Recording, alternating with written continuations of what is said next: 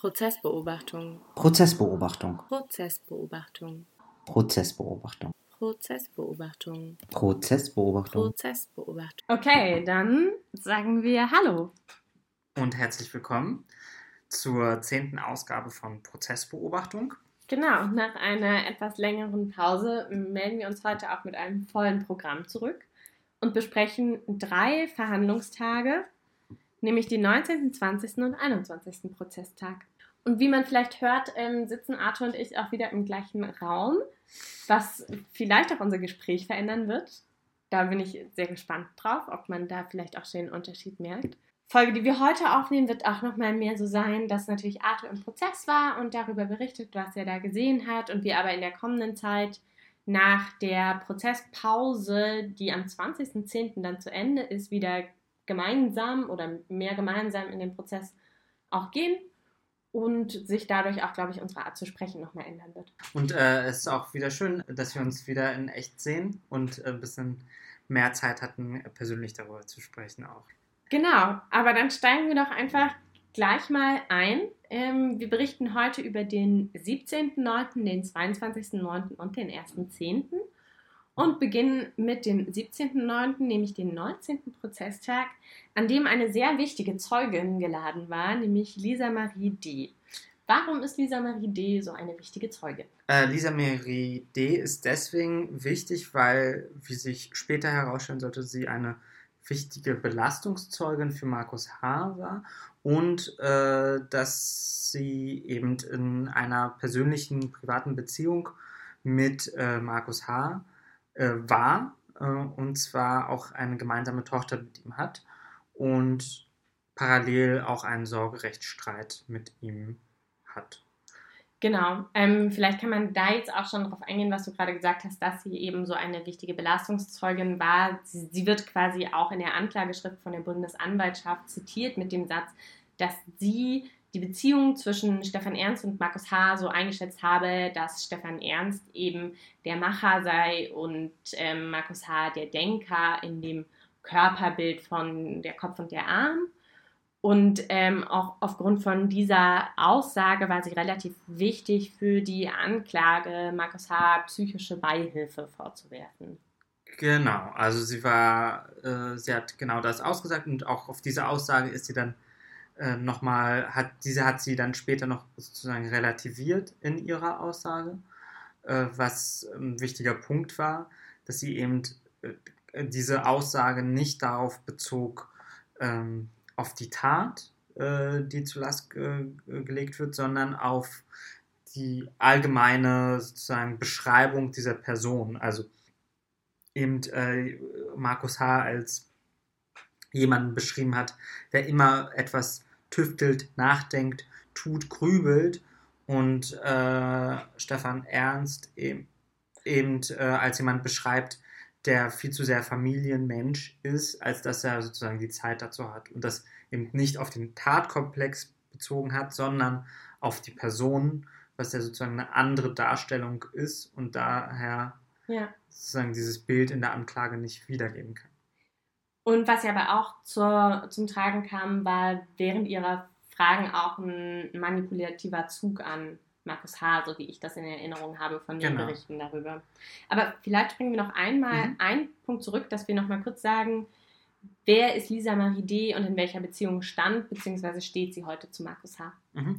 Also Lisa Marie D. hat äh, Markus äh, H. 2014 kennengelernt äh, und zwar über den über die soziale Plattform Yappi und über sozusagen über ein also im Grunde genommen ein Match oder über verschiedene Begriffe, die sie halt geteilt haben und äh, also es wurden bestimmte äh, Sachen eben in diese Plattform eben eingetragen und darüber haben sie sich eben kennengelernt. Und laut ihrer Aussage waren die Matches sozusagen ähm, die Hunde, also ihre Liebsch äh, Liebschaft für Hunde und ähm, da haben sich irgendwie darüber eben kennengelernt.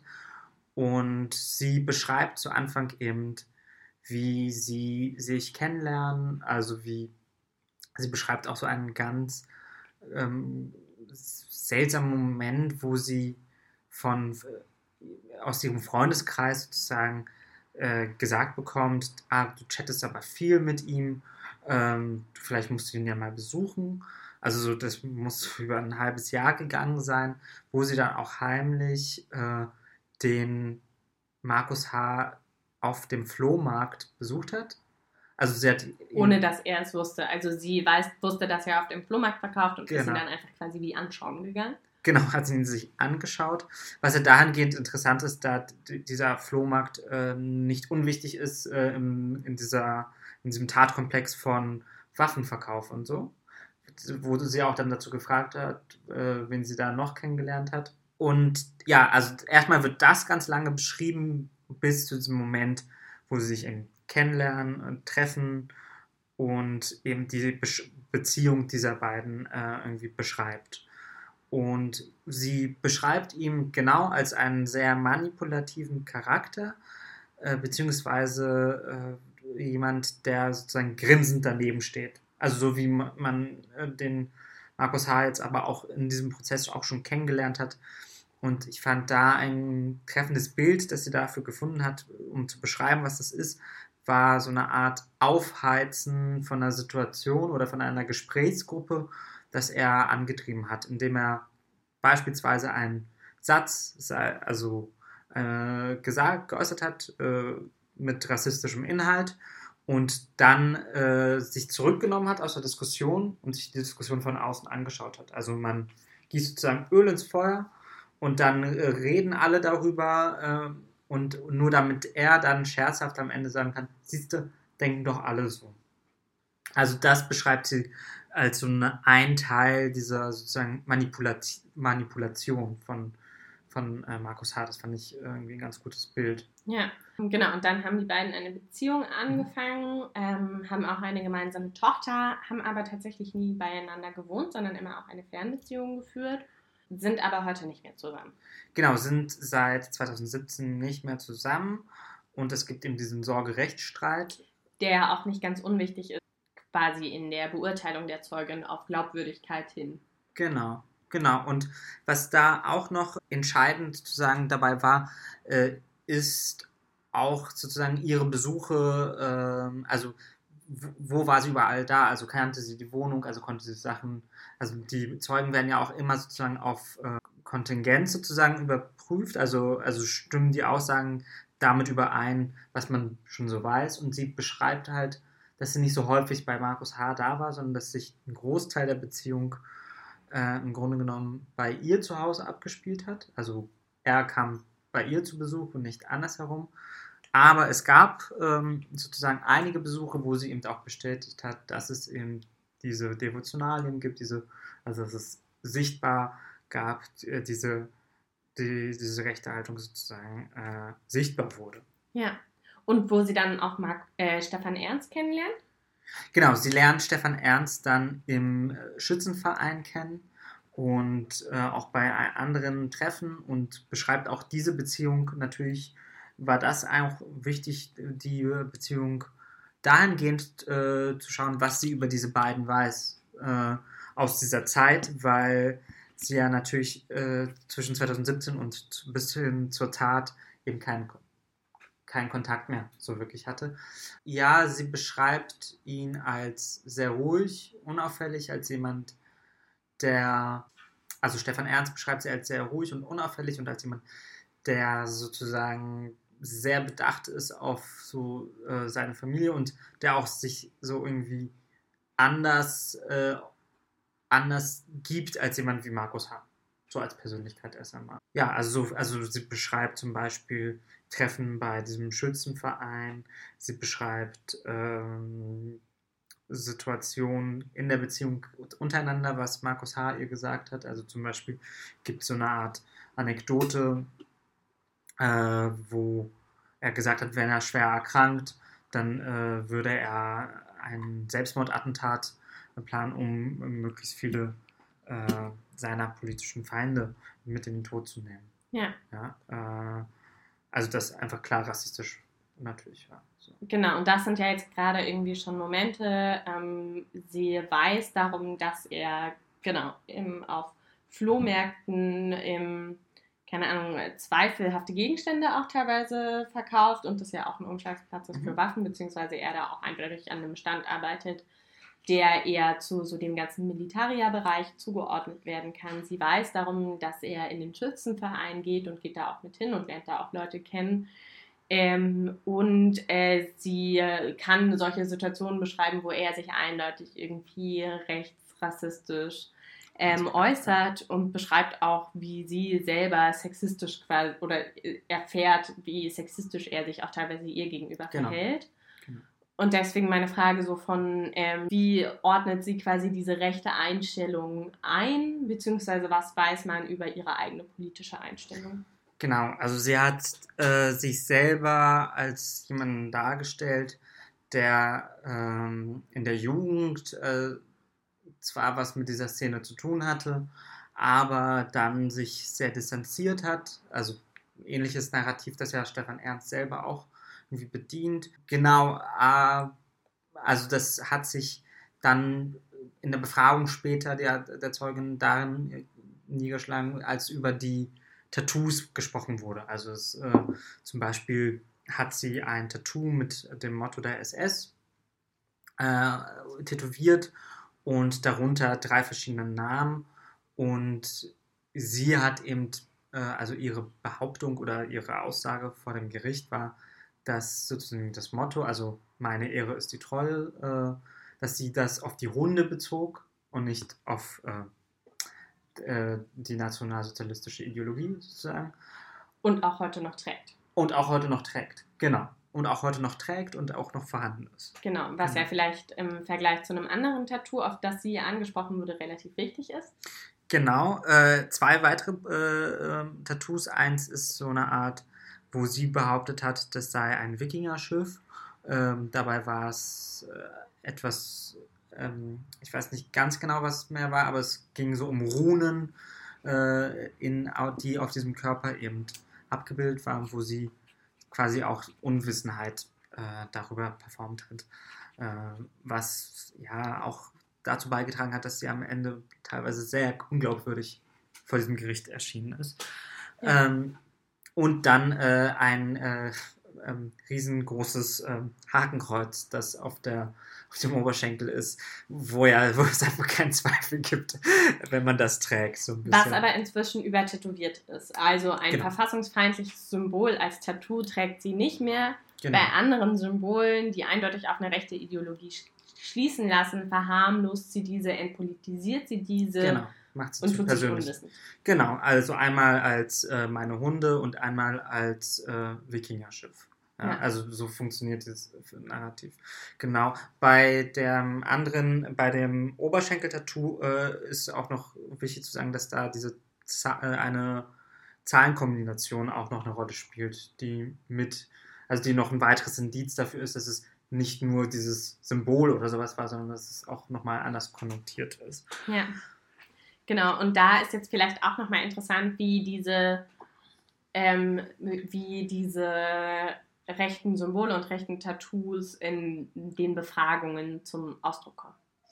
Genau. Also wer fragt danach, ähm, wer Ja. stellt es fest, Mhm. was wird gefragt?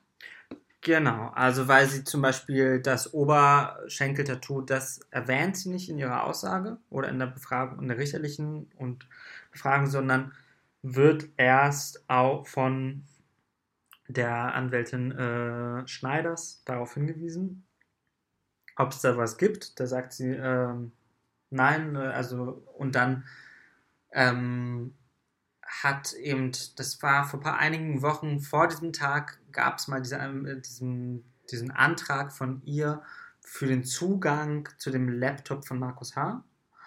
Und da auf diesem ähm, Laptop hat sie eben äh, Fotos von ihren Oberschenkeln gefunden. So, äh, und da ist dieses Tattoo eindeutig zu sehen und das wurde dann auch gezeigt und war dann auch klar, äh, wurde ihr vorgehalten von Frau Schneiders und dem Gericht vorgehalten, dass es ihm klar ersichtlich ist. Und dadurch kann man ja auch rekonstruieren, dass sie dieses Tattoo auch getragen hat, noch in der Zeit, während sie mit Markus H. zusammen war, also mindestens bis 2017. Genau, genau. Äh, das hat sie, äh, das hat sie sehr lange äh, noch getragen. Äh, wo das Foto herstammt, das, das war nicht Teil der Diskussion, weil es hätte auch vorher schon übertätowiert sein können, nur dass sie es ihm vielleicht mal gezeigt hat. Das ist jetzt Raum für Spekulation, Ja, glaube okay. ich. So, das, Ja. Genau, aber dann ein weiterer, und das ist, glaube ich, der entscheidende Punkt, ist eben der Sorgerechtsstreit. Also es, die Frau Schneiders hat dann, es war klar, dass sie natürlich diese Befragung wird nutzen, nutzen müssen, um sie eben zu, als Zeugin unbrauchbar zu machen. Ja?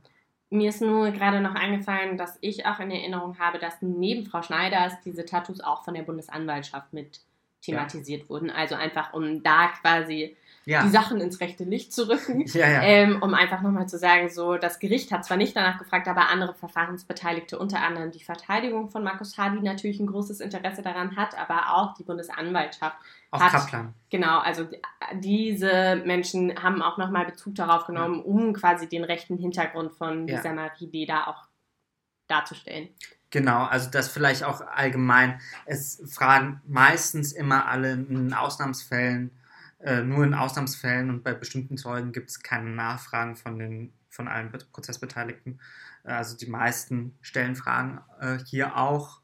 Äh, auch zu den Befragungstechniken sollten wir vielleicht mal einen eigenen Sch- Schwerpunkt machen, weil die, die sich darin auch sehr unterscheiden und das Ja. auch sehr interessant ist. Genau, und deswegen jetzt nochmal zurück zu der Ja. Befragung von Nicole Schneiders Ja. im Kontext auch vom Sorgerechtsstreit, weil sie da ja auch ein sehr wichtiges Foto nochmal auf dem Computer von Markus H. zutage gefördert hat. Genau, und zwar gibt es einen Fall äh, aus der äh, aus dieser Beziehung m, zusammen mit dem Kind, den sie in diesem Sorgerechtsstreit hat dargelegen und wo es irgendwie darum geht, äh, dass das Kind in, mit einem Tischtennisball spielt und in der Beschreibung von äh, äh, Frau Lisa Marie D. ist es eben so, dass eben sie reingekommen sei, gestürmt, äh, sich aufgeregt hätte und äh, eben den ähm, Markus H. eben das vorgeworfen hat und dann hat man aber ein Foto gesehen, wo sie eben auch ihn auf dem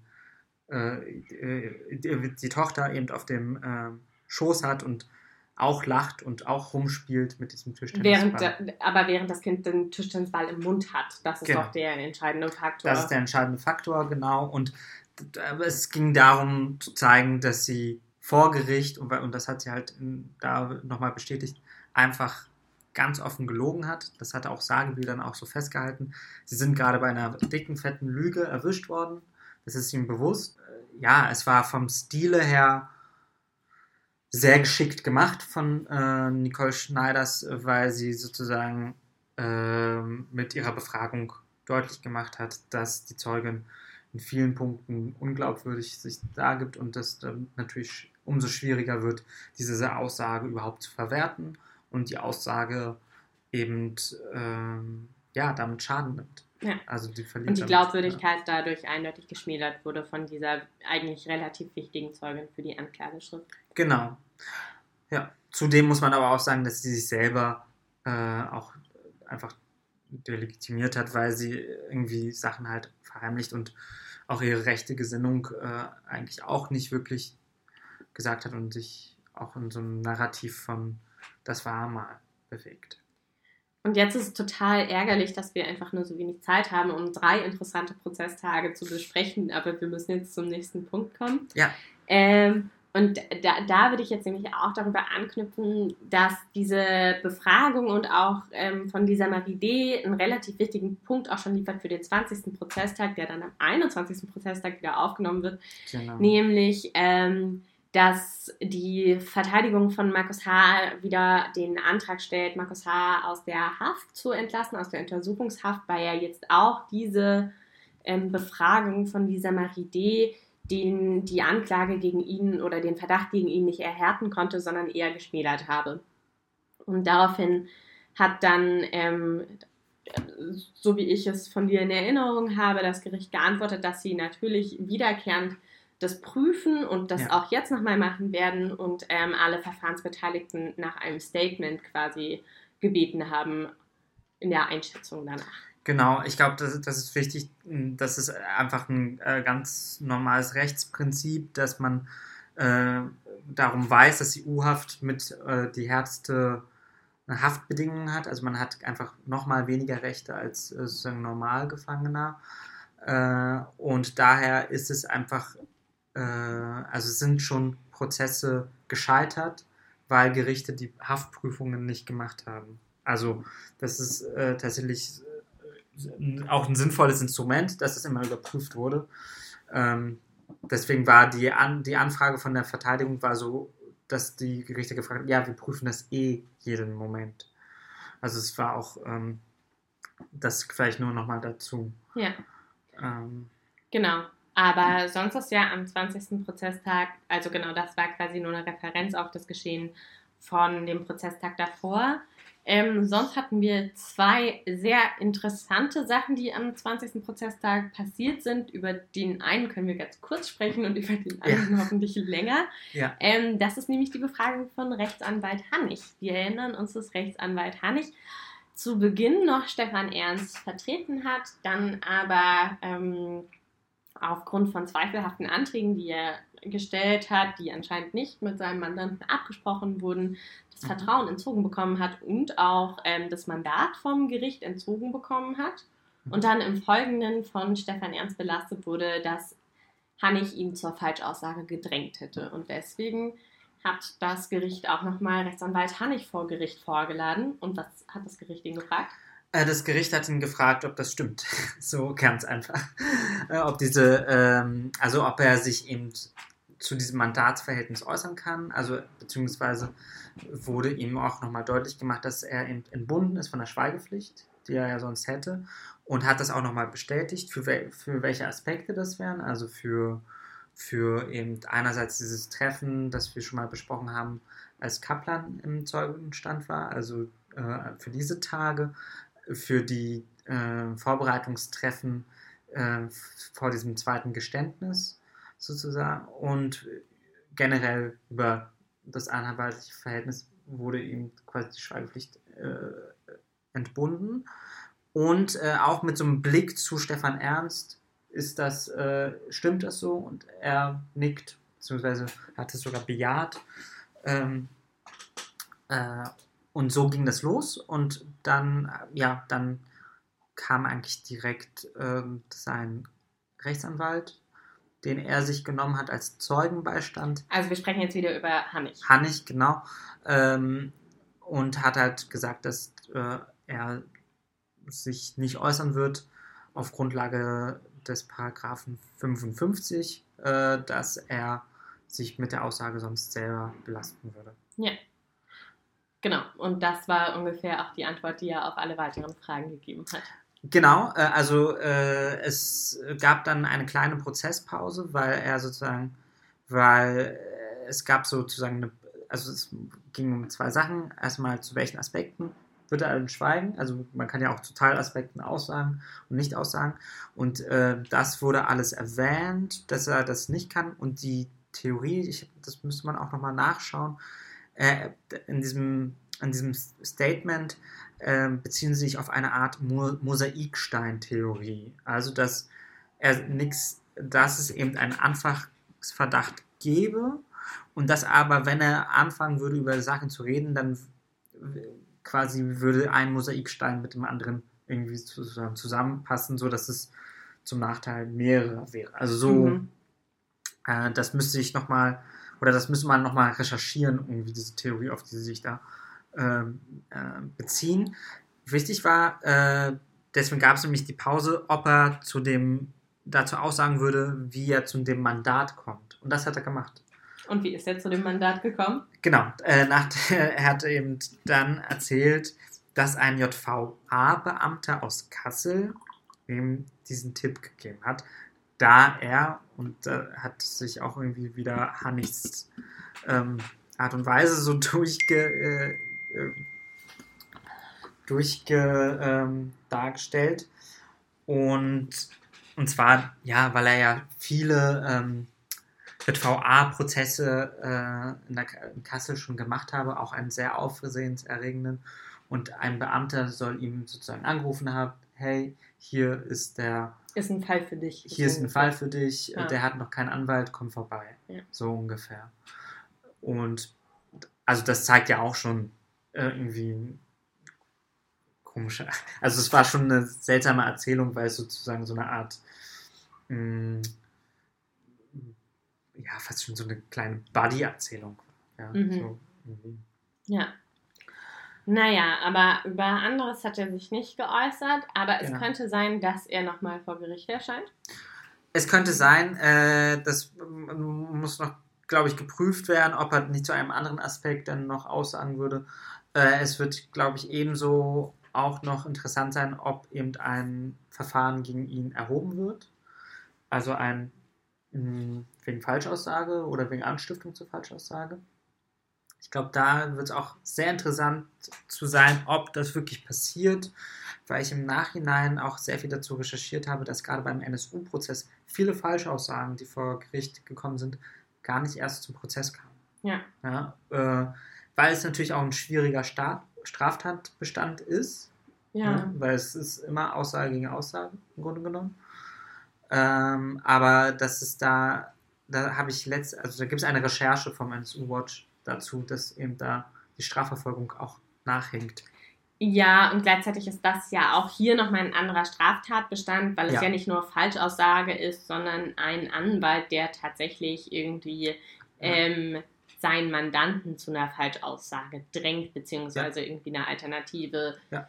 Version. Und du hast ja schon irgendwie äh, gerade drei Belastungszeugen, die das alle so, also sowohl Kaplan als auch der vorige Anwalt, mit Ja. dem Hannig kurz zusammengearbeitet hatte, und Stefan Ernst, die das alle irgendwie an ihm beschreiben. Ja. Mal sehen, was daraus noch wird. Ja, und es äh, droht ihm ja auch äh, neben Haft auch einfach ein lebenslanges Berufsverbot, äh, Berufsverbot. Ja.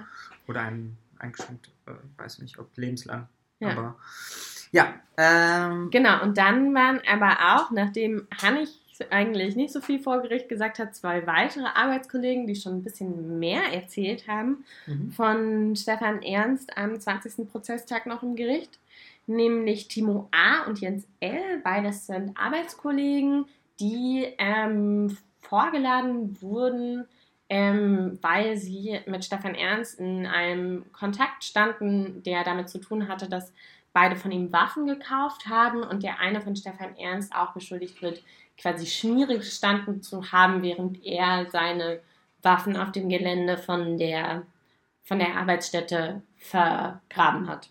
Genau, also genau, es waren äh, zwei Arbeitskollegen äh, wieder da, die beide sehr unterschiedlich waren, auch in ihrem Aussageverhalten.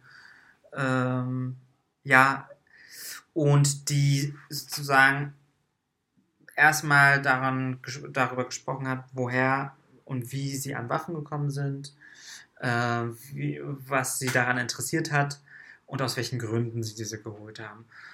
Bei dem Timo A äh, war es so, dass äh, seine Hauptthese war, eben, dass er sich selber suizidieren wollte, ähm, dass er in Verbindung gebracht hat mit einer Erkrankung und auch einer Erkrankung innerhalb der Familie äh, und dass das der Hauptgrund war und wo es auch darum ging, dass er als sozusagen um, als Untermauerung für diese Aussage äh, gesagt hat, dass er bestimmte Waffen dann äh, nicht haben wollte, weil es ihm zu kompliziert war, weil sie sozusagen in Deutschland verboten, aber in Tschechien ähm, kaufbar gewesen wären. Und das, diese Aussage wurde natürlich auf seinen Wahrheitsgehalt überprüft im Sinne von, äh, das ist ja viel Geld, das, ist, äh, das sind ja mh, auch mehrere Waffen und so. Äh, und genau, das war, aber ich weiß noch, dass die Zeugen relativ ohne viele Befragungen, also das war tatsächlich einer der wenigen Momente, wo es nicht viele Fragen gab, äh, dahingehend, äh, wie es zu diesem Waffenhandel kommt, wer und so, äh, konnten sie nicht viel sagen, außer dass Stefan Ernst eben dort hilfreich war und das eben erwähnte. Bei äh, Jens L., äh, genau, äh, es war auffällig für mich so sein Verhalten äh, und sein, sein Auftreten vor diesem Gericht, weil er als jemand wirkte, also sich als jemand dargestellt hat, der eben ein, eine Art Fetisch hat oder eine Art Fable für diese Art von Waffen. Also es sind sehr viele Waffen, also wirklich, also im Wert von, glaube ich, 4.000 bis 5.000 Euro, meine ich mich zu erinnern. Ähm, also nicht wenig Investition äh, dafür, dass es einfach nur ein Hobby ist, sozusagen. Äh, und der hat aber ganz entschieden äh, gesagt, wieso äh, er denn, also dass er nicht Schmiere gestanden hat und hat das irgendwie, ja, ich glaube, letztendlich dann für große Teile des äh, Gerichts dann halt auch als glaubhaft dargestellt, eben in dem Sinne, dass er, dass er gar nicht wüsste, warum da jemand äh, Schmiere stehen soll, wenn es eh nachts ist, ähm, dass keine befahrene, keine belebte Straße ist an dem in der Nähe davon ist, wo dieses begraben wird und es sonntags ist.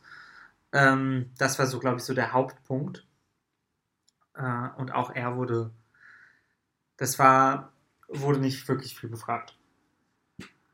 Ja. Vielleicht da, also vielleicht so viel erstmal. Ja, genau. Und gleichzeitig ist bei beiden ja auch irgendwie wichtig zu wissen, dass gegen die sowieso auch nochmal ein gesondertes Verfahren wegen illegalen Waffenbesitzes auch läuft, weswegen, glaube ich, so Nachfragen über den Waffenbesitz dann hier in dem Gericht jetzt auch nicht so sehr viel Mhm. ähm, Raum gefunden haben, weil das eben nochmal gesondert auch verhandelt wird.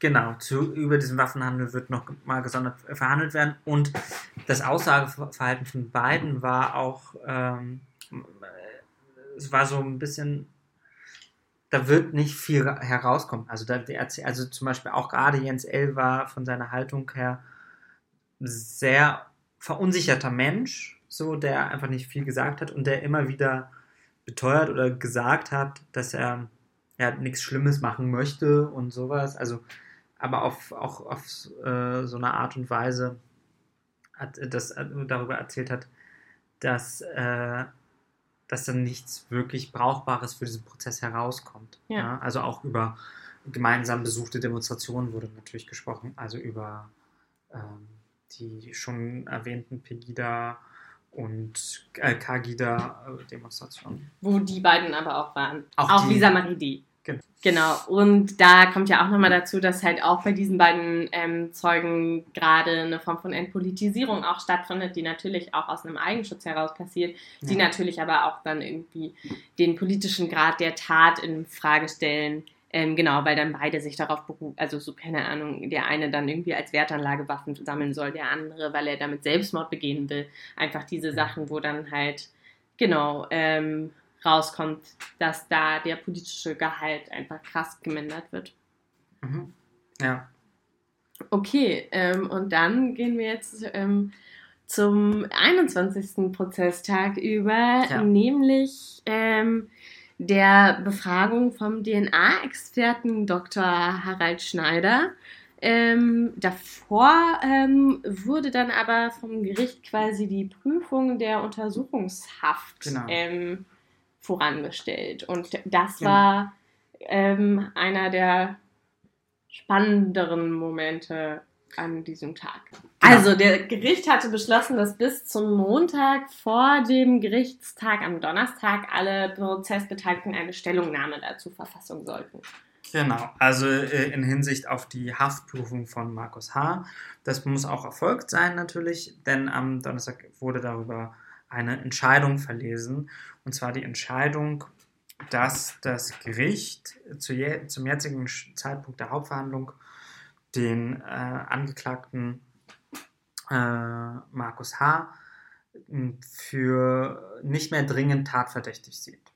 So, also, weil eine Untersuchungshaft ist ja sozusagen immer damit verbunden, dass es einen dringenden Tatverdacht gibt und den sehen sie nicht mehr. Das heißt, die Erklärung, die sie da vorgefasst haben, kann zu Recht als, äh, als so eine Art Zwischenurteil oder auf jeden Fall auf die erste Art und Weise, wo mal Beweise gewertet werden vom Gericht, dargestellt werden. Also wo sie auch auf einzelne Argumente eingehen müssen, warum sie das nicht mehr sehen als dringend tatverdächtig, nicht mehr sehen. Genau, also diese Verlesung hat 50 Minuten ungefähr gedauert und hat äh, viele Aspekte nochmal zusammengefasst, die man im Prozess gerade gehört hat. Also zum Beispiel, dass einerseits ein Aspekt davon ist das Aussageverhalten ähm, von Stefan Ernst selber. Also dass äh, zum Beispiel erst einmal soll nur eine, soll in der Erklärung noch, also sogar in der Erklärung, die vor Gericht schon noch gehalten wurde, also die von ähm, Rechtsanwalt Kaplan vorgelesen wurde, wird noch dargestellt, dass es äh, diese Abreibung geben sollte. Dann paar Fragen nach, auf Nachfragen hin sagte aber, es äh, basierte doch, war eine geplante Tat.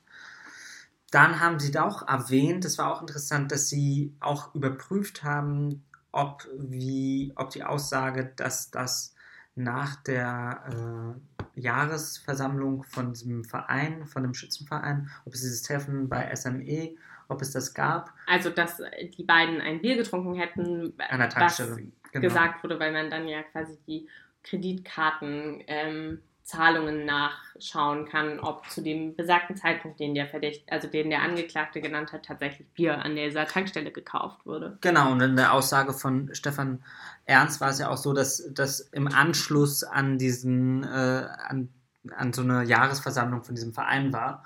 Und die Jahresversammlung von diesem Verein war nicht im April. Äh, also auch das konnte Ja. sozusagen entkräftigt werden, äh, sodass einfach der Aussage, äh, dass man einfach ein unklares Aussageverhalten hat und auch interessanterweise wurde auch nochmal auf alle verschiedenen Geständnisse eingegangen. Also dass zum Beispiel Von Stefan Ernst. von Stefan Ernst, ja, ja, Markus H. hat sich ja nicht geäußert. Äh, und das zum, auch, es wurde ihm auch entgegengehalten, dass in der ersten Tatversion, die er gegeben hat, der äh, Moment der, der Tötung äh, äh, viel detailreicher beschrieben wurde, als dann später, als auf einmal Markus H. Teil des Tatgeschehens war, dass dort eben Detailreichtum gefehlt hat, habe, dass eben ähm, es unglaubhaft sei mit dem Tisch, was immer wieder gesagt wird, dass die Äußerungen äh, und so weiter eben als nicht äh, glaub, also die Situation nicht glaubhaft darstellen könnten. Und das wurde so ganz klar, äh, also in dieser Deutlichkeit hätte ich es auch nicht erwartet, ähm, dargestellt. Ja, ähm, das war ein Großteil, auf was sie sich gestützt haben. Und ein anderer großer Teil war das, was wir vorhin besprochen haben, die Aussage eben der Lisa Marie D., die sozusagen ja eine Belastungszeugin in dem Sinne gewesen wäre, hätte sie, ähm, hätte sie sozusagen diesen Charakter von Markus H. Äh, darstellt. Ja. Ähm, ja, und wie haben die anderen Verfahrensbeteiligten darauf reagiert, beziehungsweise was wissen wir über die Positionierung von den anderen Verfahrensbeteiligten ähm, nach der Frage, ob eine Untersuchungshaft gerechtfertigt Ja. sei oder nicht? Ja, also die Familie Lübcke und ihr Sprecher haben äh, noch am Vortag eine Pressekonferenz einberufen, in der sie ähm, sehr deutlich und äh, darstellen, dass sie äh, davon ausgehen, dass Markus H. am Tatort da gewesen wäre und stützen das auf ihre Einschätzung, dass der Einschusswinkel eben äh, so gewesen sein muss, weil eben jemand anderes äh, den äh, Dr. Walter Lübcke abgelenkt haben muss in der Situation. Also das würde ja wiederum passen zu der Darstellung, die auch Stefan Ernst äh, gegeben hat, dass eben ähm, es eine Wör äh, Wortauseinandersetzung gab, ähm, die Markus H. eben äh, vorangetrieben hat und Stefan Ernst eben von der anderen Seite sozusagen gekommen sei. Ja.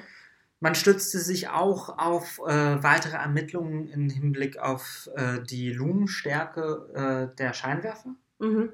Also auch solche Details spielten noch. Also es war sehr, also äh, wie gesagt, es war eine sehr lange, Mhm. sehr intensive Erklärung, deswegen wirkte das wie so ein Zwischenurteil. Also es war Wir sind wirklich, jetzt aber wieder beim Gericht einfach zum Genau. Genau, weil wir gerade ja noch über die Positionierung Ah, ja. der Nebenklage gesprochen haben. Genau. Das Gericht hat sich in seiner Urteilsbegründung, also was heißt, in Ja. seiner Begründung quasi der Haftentlassung von Markus H. auch auf die Blumenanzahl der Scheinwerfer gestützt. Genau. Ah ja, und die andere wichtige äh, Reaktion auf diese Haftbesch äh, Haftentlassung, die es dann wurde, ist, dass der Staat, Bundesanwalt, äh, Bundesstaatsanwalt eben äh, Beschwerde einlegen möchte. Gegen- beim Bundesgerichtshof gegen diese Entscheidung. Genau.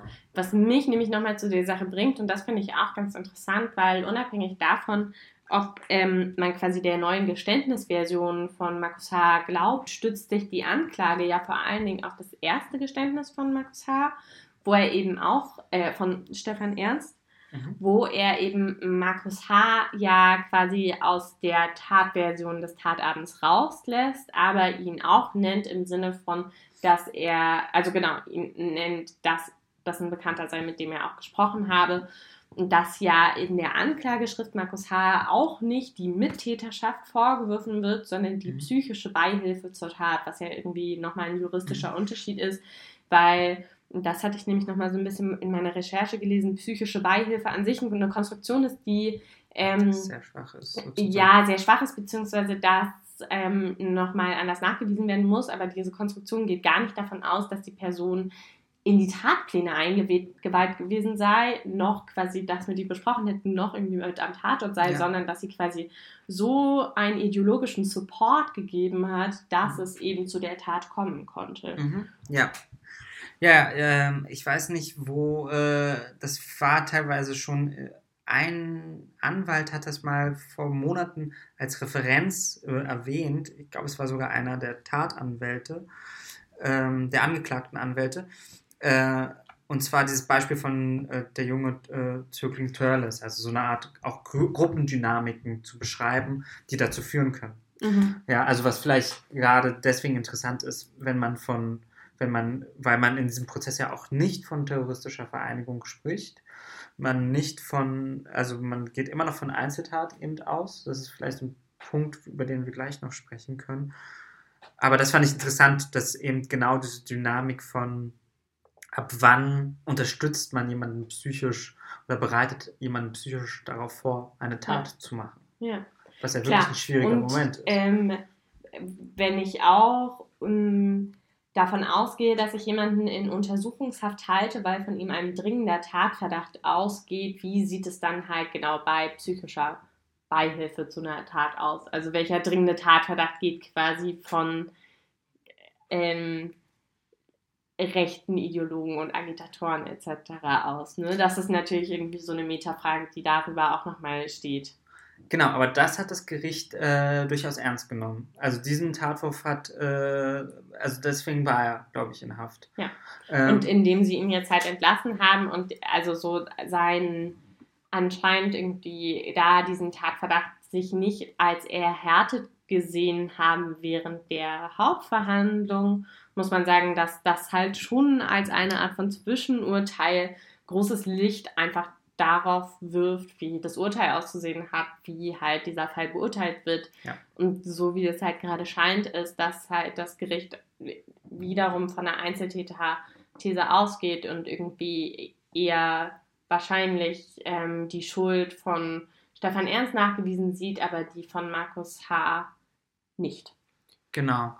Und das, da sind tatsächlich auch die Details irgendwie sehr interessant, weil wir ja vorhin über die Aussage von Lisa Mhm. Marie D. gesprochen haben, weil sie da sozusagen mit eine wichtige Rolle einnimmt. Also dass gerade diese Aussage von Kopf äh, und Hand, dass die eben relativiert wurde, wird in dieser Erklärung gesagt. Also dass eben sie auf, äh, nicht auf den Tathergang bezogen wird, sondern auf die Person, Beschreibung und aber auch die Aussage, die sie, das habe ich vorhin ähm, nicht erwähnt in der Zeugenaussage, aber das war wichtig, sie hat eben nämlich einen schon sehr wichtigen Satz gesagt, wenn, äh, also das, sie hat die Beziehung zwischen den beiden so beschrieben, wenn Stefan Ernst was geplant hat, dann wusste das Markus an.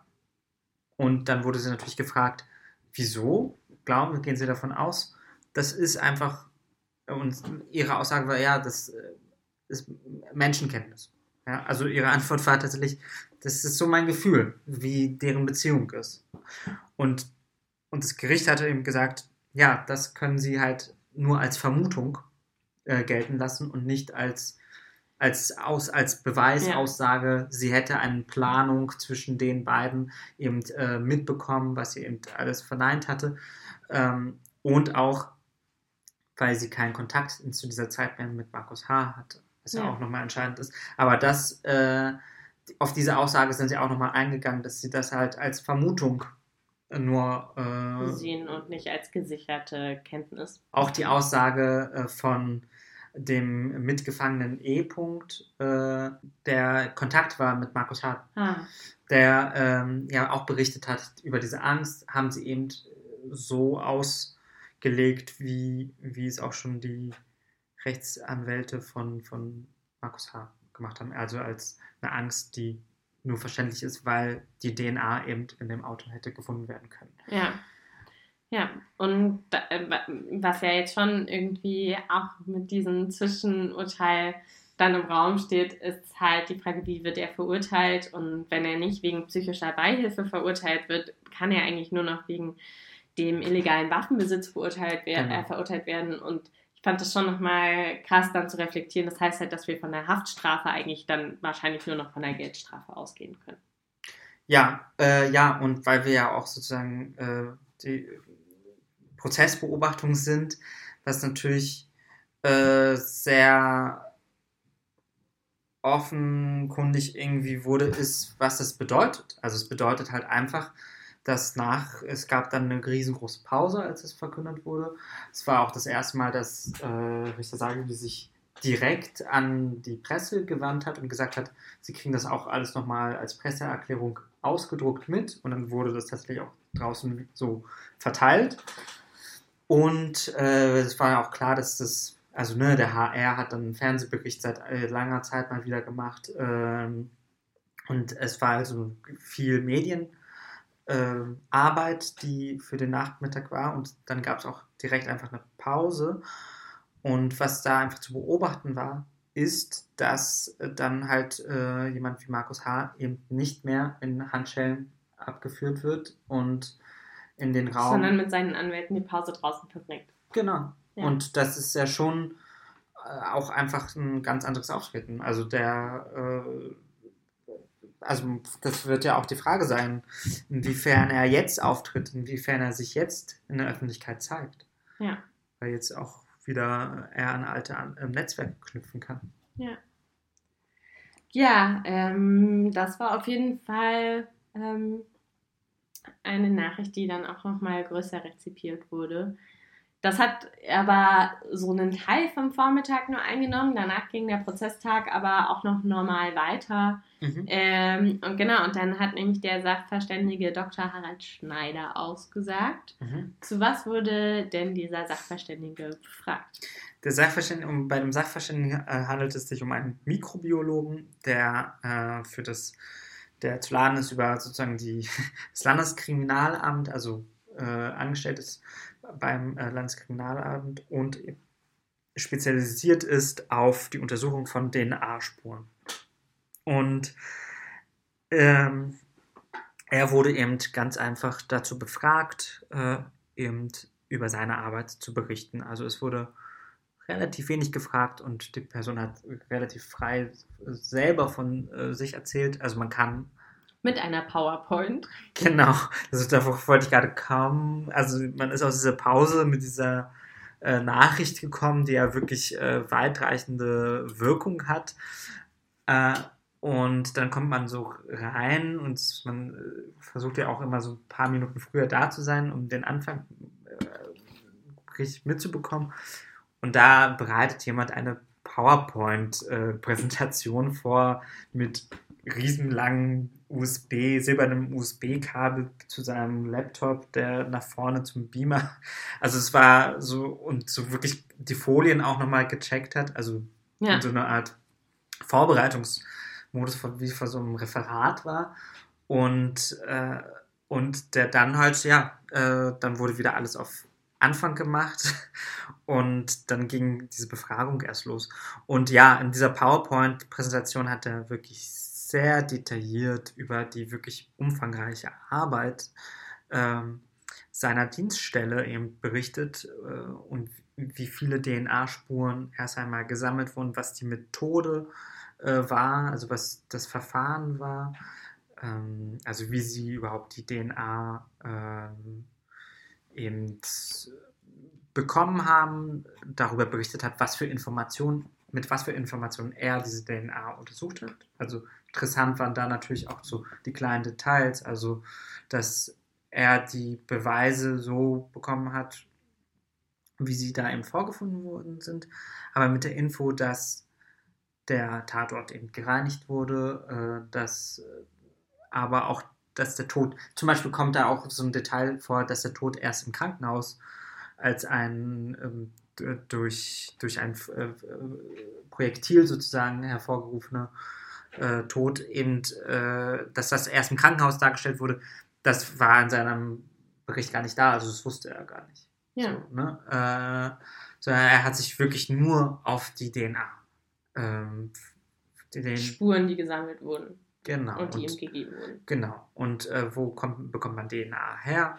Hat er darüber berichtet und darüber hat er sehr lange, sehr beispielhaft äh, in dieser Präsentation gesagt. Also die erste halbe Stunde war nur versuchen zu erklären, dass es sehr komplex ist, was sie da machen, also auf biologischer Ebene und äh, dass er das jetzt alles erklären wird, äh, weil man sonst nicht verstehen wird, wie man auf diese Ergebnisse kommt. Also man hatte im Grunde genommen eine kleine äh, Bio, äh, Biomikrobiologie-Stunde gehabt. Also Ja. darüber, wie, was es heißt, DNA-Spuren miteinander zu vergleichen, dass sich DNA zerstört, dass sie zergliedert ist, dass sie äh, das und auch sehr wichtig, er ist Teil einer Sonderkommission für DNA-Spuren in Deutschland. Also er war auch Teil einer Kommission in Deutschland, die sich darüber verständigt hat, was sind denn die mindesten Anforderungen, wenn wir sagen Identifikation. Weil es ja in der DNA einfach Überschneidungen gibt, die ähm, und so, äh, die ja dadurch einfach Überschneidungen sein können, weil Menschen eben halt ähnliche DNA haben, selbst wenn sie nicht verwandt sind.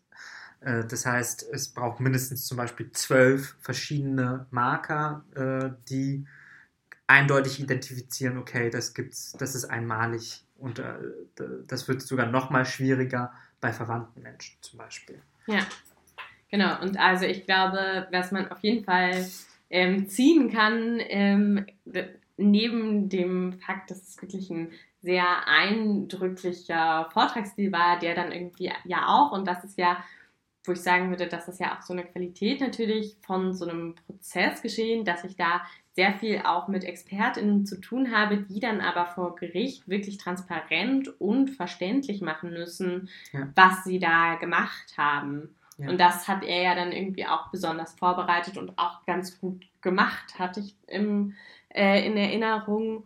Und das andere, was mich so fasziniert hat, auch an dieser Zeugenaussage, als wir darüber gesprochen haben, wie unglaublich aufwendig diese Methode auch ist und dass sie noch gar nicht so lange anerkannt ist. Also du meintest von uns, dass auch erst seit 2009 quasi diese Methode, mit der er gearbeitet hat, vor ähm, in Gerichtssälen zugelassen ist als Beweismittel Mhm. und dass das gleichzeitig aber auch gerade eine Methode ist, mit der alte Fälle nochmal aufgerollt werden. Mhm. Und dass eben auch diese ähm, Untersuchungen der Proben, die er bekommen hat, alleine schon total viele Arbeitsstunden gefressen haben, wo man auch sagen muss, dass das natürlich nur in gewissen Fällen gemacht wird. Also wenn, nur wenn ich den Genau. Fall als so wichtig auch erachte, kann ich so eine Sonderkommission, die sich nur mit ganz, ganz vielen DNA-Spuren beschäftigt, die man irgendwo dort findet, Mhm. beauftragen.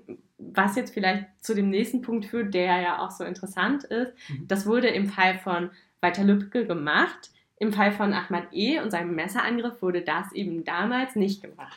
Sondern erst dann bei der neuerlichen äh, Prüfung sozusagen von verschiedenen Fällen. Ja, genau. Und äh, es ist eine sehr aufwendige äh, Sache, die eben äh, nach der, also entschieden, ob das gemacht wird, wird nach der Schwere der Tat.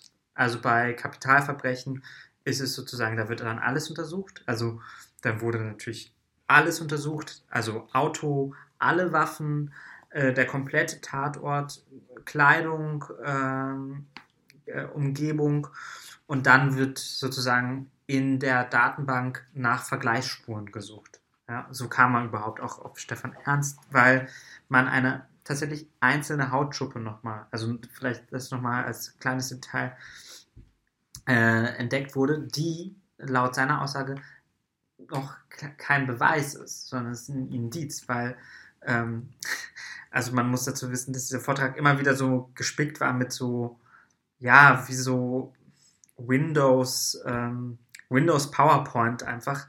Also, also da stand dann so, so Merksätze, sowas wie äh, eine Hautschuppe ist keine Hautschuppe, sowas, ja.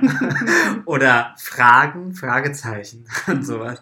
Also in diesem Stile war diese Präsentation gemacht. Ähm, und genau, bei eben äh, in dem ersten Teil der Aussage, die schon zwei Stunden dauerte, ging es nur um sozusagen die Identifizierung von Stefan Ernst äh, und dann im zweiten Teil eben über sozusagen, wie man darauf den Fall eben, also den Verdacht auch auf Stefan Ernst gelegt hat im Zusammenhang mit Ahmed E. Und da hat er eben zum Beispiel die Jacke untersucht von Ahmed E., also die Jacke, die er getragen hat, als er eben äh, mit dem Messer im Rücken angegriffen wurde.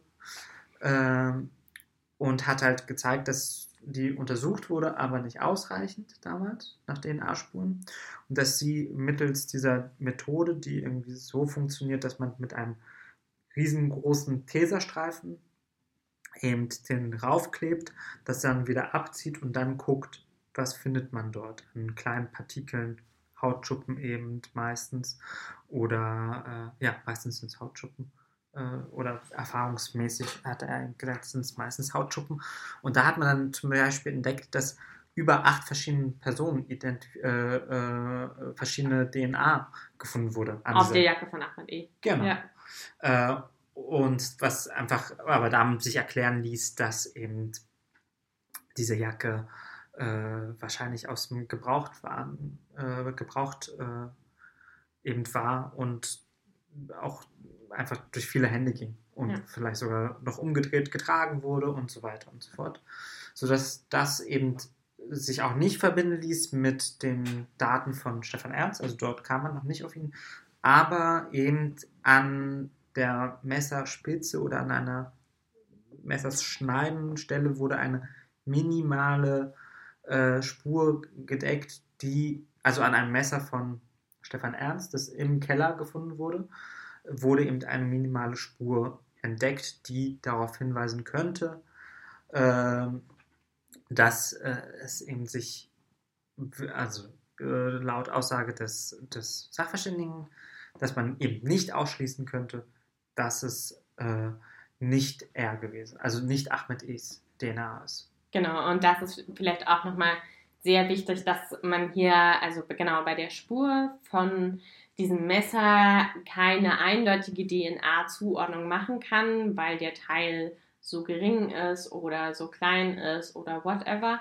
Ähm, genau, und da muss man sich dann auf diesen Sachverständigen verlassen, dass er es eben so einordnet, dass es kein Hinweis darauf ist, dass quasi ähm, das DNA von Ahmad E sei, aber dass er nicht ausschließen kann, dass sie nicht von Ahmad E ist. Und da hatte genau. ich ähm, auch nochmal gelesen, dass das eben auch darauf ähm, zurückführt, dass es da eine Kombination innerhalb der DNA, die an dem Messer gefunden wurde, mhm. festgestellt wurde, die besonders häufig bei Menschen festgestellt wurde, die aus der Region vom Irak, Afghanistan geflüchtet seien. Genau, genau. Also es, ist, es, es handelt sich um eine, ein ganz bestimmtes Allel, das einfach selten ist. Genau. Und da auf darauf stütze ich. Es ist selten, es kommt einfach, er hat so beschrieben, es, ich sehe es so selten, dass es mir, dass ich, dass das überhaupt der Grund war, warum er weiter nachgeforscht hat. Ja. Weil er sonst gesagt hätte, die DNA ist unbrauchbar, da hast du viel, viel also du hast zum Beispiel erfüllt die DNA nicht die Standards sozusagen, die bei der anderen doch noch erfüllt werden können, dass zum Beispiel zwölf verschiedene Allele miteinander ja. übereinstimmen, weil das ist dieser Mindeststandard. Deswegen kann er nicht von Identifizierung ausgehen, aber er kann eben, weil er mehrere Datenbanken untersucht hat, auf, äh, hat er gesagt, ja, nirgendwo kann ich ihn ausschließen. Ja. Und das ist wichtig. Und vielleicht aber nochmal auf einen anderen Punkt, weil du nochmal meintest, so diese eine Hautschuppe ist von Stefan Ernst auf dem äh, Hemd von Walter Lübcke Genau. sei noch kein Hinweis. Eine Hautschuppe ist keine Hautschuppe. genau. Aber ähm, genau, dieses, also so, wir können also die, ähm, die DNA-Spur nicht als Beweis sehen, aber als Indiz. Genau. Also es war ja, das, ähm, das war auch sozusagen, das hat ja auch der Polizeibeamte dann noch gesagt, es ist ein Indiz, also man kann deswegen ermitteln. Ja. Also weil ein Indiz kann ja erstmal sagen, dann ermitteln wir und finden heraus, ob da was dran ist. Und das war, genau das ist auch der Fall gewesen. Es gab diesen Match, man hat dazu gesagt, es ist kein Beweis, aber es ist ein Indiz. Ihr könntet das mal untersuchen. Und daraufhin erfolgte ja die Festnahme. Ja. Und dann, Genau. ja, Und da vielleicht auch nochmal so zur Einordnung, dass man halt auch irgendwie genau an dieser kleinteiligen Polizeiarbeit hier gerade im Fall von Walter Lübcke Ja. sieht. Ähm, genau, also eine einzelne Hautschuppe hat in den polizeilichen Maßnahmen den Hinweis gegeben, tatsächlich irgendwie Stefan Ernst zu verhaften und zu befragen.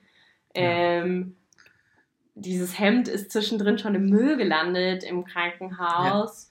So, wer, was für ein, also es wurde auch irgendwie nochmal in einer gewissen Form bewusst, was für ein seidener Faden das innerhalb von diesen polizeilichen Ermittlungen war. Ja. Auch weil sie, und ich glaube, das kann man halt auch nochmal dazu sagen, ja tatsächlich sehr lange auch überhaupt gar nicht nochmal nach rechten Gewalttätern geschaut haben. Ja. Weil sonst, also man hätte ja auch, hätte ich irgendwie mehr den Fokus drauf gehabt, dass das eine gerechte Gewalttat sein kann, hätte ich auch schon früher schauen können, von wem wurde denn Walter Lübcke angefeindet. Dann wäre ich auf das Video irgendwie aus Lohfelden gekommen. Dann hätte ich geschaut, von wem wurde das hochgeladen. Und so hätte sich ja auch nochmal ganz anders ein, eine Kette entspinnen können, wodurch ich auf die Täter, die mutmaßlichen Täter komme. Das wurde aber nicht gemacht, sondern dank, also so zum Glück wurde dem Fall so viel ähm, Fokus beigemessen, dass sich halt eine Spezialkommission, die sich nur mit ganz, ganz vielen DNA-Spuren auseinandersetzt, dann finden sie eine einzelne Hautschuppe, Ja. an der sie das dann festmachen können. Ja, also ich glaube, das Gegenbeispiel ist äh, da bezeichnend, weil 2000, also äh, Walter Lübcke könnte sozusagen leben, wenn äh, die Polizei Ermittlungen 2016 äh, besser gemacht geworden wären. Also wenn man, weil 2016 wurde Stefan Ernst dazu auch schon dazu befragt, befragt von der zu, Polizei. zu diesem Angriff auf Ahmed E. Und da hat man dann aber nicht mehr weiter äh, ermittelt oder nicht mehr nachgehakt, nicht mehr gearbeitet. Aber, also ich meine, auch in der Polizei, alles Einzelfälle von rechten Strukturen und Rassismus, eine Untersuchung davon brauchen wir ja auch nicht. Genau, das äh, deuten ja die Chats, Chatgruppen gerade sehr Ja. deutlich an. Ja. Okay. Ja. Ähm, Gibt es noch was, was du noch teilen willst von den letzten Prozesstagen? Also äh, ich könnte ewig lang über Dr. Harald Schneiders Aussage sprechen, weil das sehr faszinierend war, wie detailreich und wie, also, ne, wie viele Spuren man dort entdeckt und wie, ja, wie viel Arbeit das bedeutet. Aber wer das nochmal genauer wissen will, schreibt uns via prozessbeobachtung.gmx.de. Dann schicken wir euch die Sprachmemos von Arthur, wie er gerade aus dem Gerichtssaal kommt und noch ganz beseelt ist von diesem Vortrag und mir 40 Minuten lang darüber erzählt zu. Ich glaube insgesamt 60 sogar. Ja, stimmt, das geht dann nach der Pause noch weiter. Ja. Okay, Okay. dann ähm, danken wir für eure Aufmerksamkeit. Ja. Natürlich auch, wenn ihr nicht nur Arthurs weitere Sprachnachrichten hören wollt, sondern Fragen, Anregungen, Wünsche, Kritik habt, könnt ihr uns gerne schreiben. Und sonst äh, gehen wir jetzt mit der Herbstpause erstmal mit. Mhm. Ähm, genau, haben aber auch immer noch einen Podcast in der Mache, nämlich ein Interview mit Caro von NSU Watch. Vielleicht kriegen wir das ja hin, dass wir das Ja. ähm, nächste Woche ausstrahlen. Genau, das äh, sollten wir hinbekommen. Und sonst melden wir uns Ende Oktober wieder. Der nächste Prozesstag ist am 20. Oktober. Mhm. Deswegen gibt uns ein bisschen Zeit und dann kommt der Podcast die Woche drauf. Genau. Und äh, vielleicht schon als Hinweis, am 29.10. Äh, wird äh, Ahmad E. aussagen und ähm, da wird es auch eine unter Demonstrationen geben um 12.30 Uhr an der Zeil, die sozusagen ihm bei seiner Aussage unterstützt äh, und die sich solidarisch mit ihm äh, zeigt. Und noch ein weiterer Veranstaltungshinweis: Wir machen einen Talk mit ähm, einem, also genau, innerhalb von der Veranstaltungsreihe in Berlin. Gestern, morgen erinnern heißt die, findet ihr auch im Internet. Da sprechen wir auch über unsere Prozessbeobachtung, falls ihr noch nicht genug habt. Genau, und die ein. Veranstaltung wird äh, digital stattfinden. Stimmt. Also wer nicht in Berlin sein kann, äh, wir sind auch nicht in Berlin. okay, das war's jetzt von uns aber. Ja, Tschüss. bis dann. Tschüss.